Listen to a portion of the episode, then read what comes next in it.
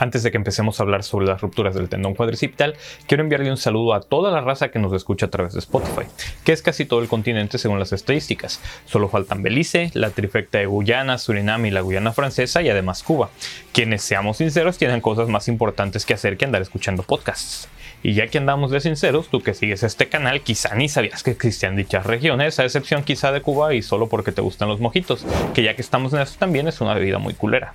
Y también le quiero mandar un cordial saludo a las dos personas que nos escuchan en Mozambique, que eso me hace dudar de las estadísticas de Spotify.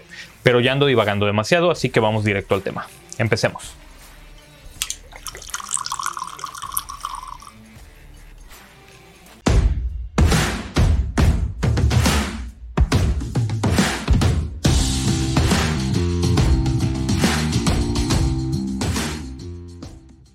Las rupturas del mecanismo extensor de la parte inferior de la pierna en su conjunto son muy raras, pero se informa que tienen una alta morbilidad y a menudo son debilitantes. Se ha reportado que las rupturas del tendón del cuádriceps tienen una incidencia de 1.37 por cada 100.000 pacientes en comparación con 0.68 por cada 100.000 pacientes para las rupturas del tendón rotuliano. Las rupturas del mecanismo extensor suelen ser unilaterales, sin embargo hay varios informes de caso de esta lesión que ocurren bilateralmente a partir de un solo evento precipitante. Las rupturas del tendón del cuádriceps tienen una correlación positiva con la edad y múltiples comorbilidades médicas. Históricamente esta lesión es más prevalente en hombres y la susceptibilidad aumenta proporcionalmente con la edad después de los 40 años. Esto contrasta con las rupturas del tendón rotuliano, que comúnmente ocurren antes de los 40 años y a menudo están relacionadas con lesiones deportivas. Los medicamentos y las comorbilidades médicas asociadas con las rupturas del tendón del cuádriceps incluyen las fluoroquinolonas, los corticoesteroides, los esteroides anabólicos, el hiperparatiroidismo, la gota, la diabetes mellitus, la obesidad, la enfermedad renal crónica, la hipercolesterolemia, la hiperuricemia, la artritis reumatoide, el lupus eritematoso sistémico y la osteogénesis imperfecta. Las rupturas del tendón del cuádriceps en los atletas son el resultado directo de una contracción repentina y fuerte del músculo cuádriceps debido a un mecanismo de salto y aterrizaje, o un cambio de repentino de dirección mientras corren. Las rupturas del tendón del cuádriceps en personas que no son deportistas suelen ser el resultado directo de una caída u otro traumatismo en personas con comorbilidades médicas predefinidas que se cree que causan la degeneración patológica del tendón. Un mecanismo biomecánico propuesto implica la flexión de la rodilla con la contracción simultánea del cuádriceps. Otro mecanismo propuesto indica una rotación extensa, así como una hiperflexión de la parte inferior de la pierna. La mayoría de las rupturas del tendón del cuádriceps ocurren en la unión miotendinosa y las rupturas del tendón rotuliano ocurren con mayor frecuencia dentro del propio tendón. Los pacientes con enfermedad renal en etapa terminal en diálisis tienen la mayor asociación con la degeneración del tendón que resulta en rupturas. Se teoriza que el mecanismo fisiopatológico involucrado en la enfermedad renal crónica involucra toxinas urémicas, osteodistrofia renal e hiperparatiroidismo. A medida que disminuye la función renal, a menudo hay un desequilibrio homeostático de calcio, fósforo y vitamina D, además de hormona paratiroidea. La hormona paratiroidea elevada da como resultado un mayor recambio óseo, y con el tiempo se cree que esto debilita las uniones miotendinosas, lo que aumenta el potencial de ruptura del tendón con una tensión de tracción mínima. Asimismo, en pacientes que reciben diálisis con filtros insuficientemente permeables, se han notificado niveles más altos de microglobulina beta-2 sérica, la cual se acumula en los huesos, las articulaciones y los tendones, fenómeno que se conoce como amiloidosis relacionada con la diálisis. La acumulación de microglobulina beta-2 da como resultado un deterioro funcional en la elasticidad del tejido y por lo tanto un mayor potencial de ruptura del tendón con un traumatismo mínimo. El tendón del cuádriceps se deriva de la unión muscular de los músculos recto femoral, vasto femoral, vasto interno y vasto intermedio en el polo antero superior de la rótula. El tendón del cuádriceps en combinación con el tendón rotuliano y el hueso rotuliano constituyen el mecanismo extensor de la parte inferior de la pierna. Estos músculos derivan su inervación e irrigación del nervio y la arteria femorales. Específicamente, el recto femoral, el vasto intermedio y el vasto lateral obtienen su suministro arterial de la arteria circunfleja femoral lateral. El vasto medial, por su parte, obtiene su irrigación arterial de la arteria femoral, la rama genicular medial superior de la arteria poplitea y la arteria femoral profunda. Tanto el vasto lateral como el vasto interno y el vasto intermedio actúan tanto como extensores de la rodilla como para ayudar con el movimiento de la rótula, siendo el vasto lateral el más grande de los músculos cuádriceps y ayuda a tirar de la rótula lateralmente. Esta acción debe ser contrarrestada por el vasto medial, que es el más pequeño de los músculos cuádriceps y actúa para tirar de la rótula medialmente, ayudando a estabilizar el tracking de la línea media de la rótula. Pero esto tiene más significancia cuando estamos hablando de inestabilidad rotuliana, que lo veremos en algún otro episodio. La contracción combinada de este grupo de músculos anteriores del muslo provoca la extensión de la parte inferior de la pierna. Una ruptura de este tendón central dificulta drásticamente la extensión de la rodilla y afecta directamente la funcionalidad. Naturalmente, el grado en el que la ruptura del tendón del cuádriceps limita la extensión de la parte inferior de la pierna se basa en la gravedad del daño del tendón. Por lo tanto, los desgarros menores del tendón pueden tener un impacto mínimo en la función extensora, mientras que los desgarros completos del tendón pueden impedir por completo la extensión de la parte inferior de la pierna.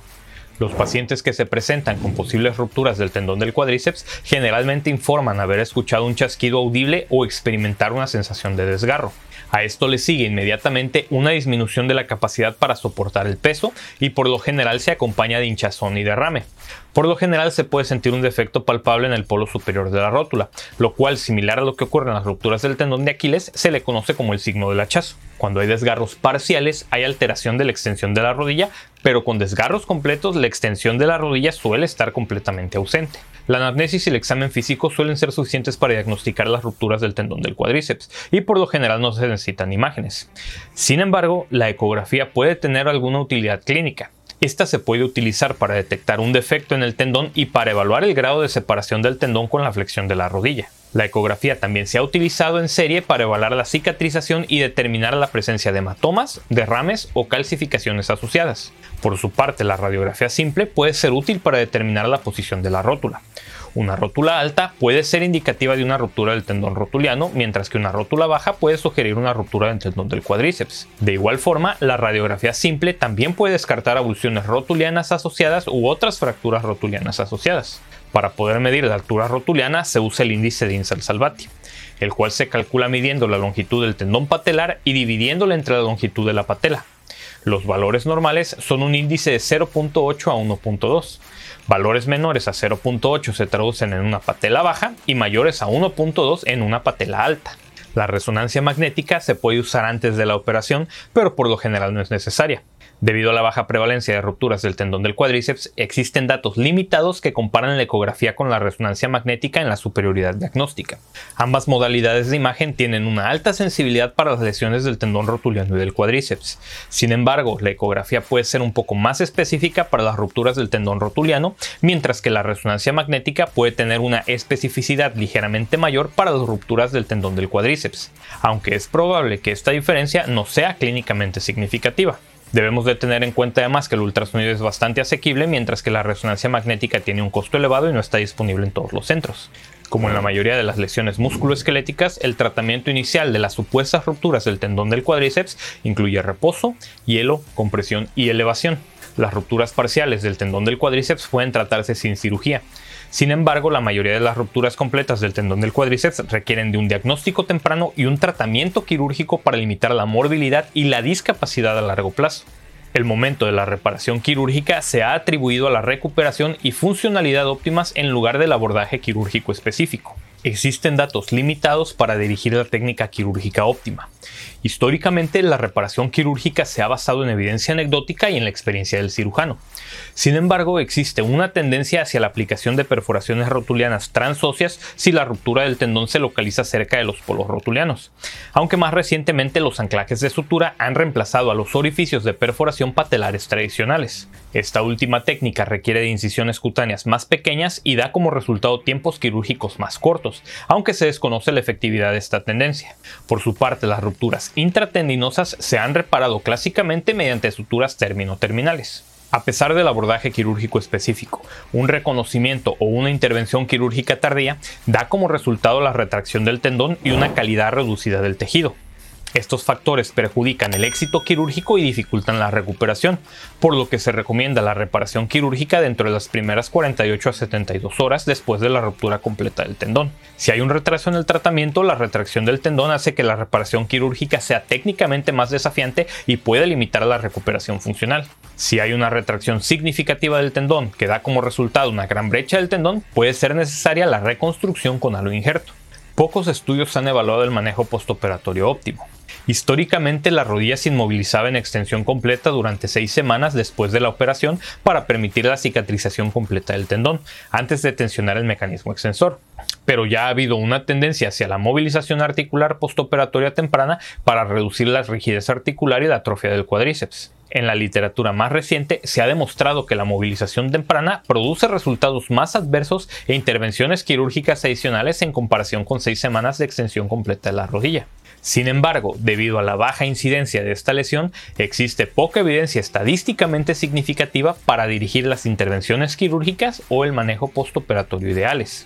A pesar del abordaje quirúrgico del curso postoperatorio, las complicaciones más frecuentes son el dolor y la debilidad del cuádriceps. Los pacientes informan estos síntomas más comúnmente asociados con permanecer de pie, ponerse en cuclillas o subir y bajar escaleras por periodos prolongados. Sin embargo, pocos pacientes que reciben una intervención médica oportuna informan un deterioro funcional significativo. Y con esto damos por terminado el episodio de hoy. Como siempre te agradezco que te hayas quedado hasta el final del video. Te recuerdo que ayudarías mucho a este canal si te suscribes y activas las notificaciones, ya que según las analíticas de YouTube, alrededor del 80% de las personas que ven este canal no están suscritas, así que apriétale al botoncillo. Yo soy Joel Galindo y me despido de ti recordándote como siempre que te portes mal, lo hagas bien y nos vemos hasta la próxima.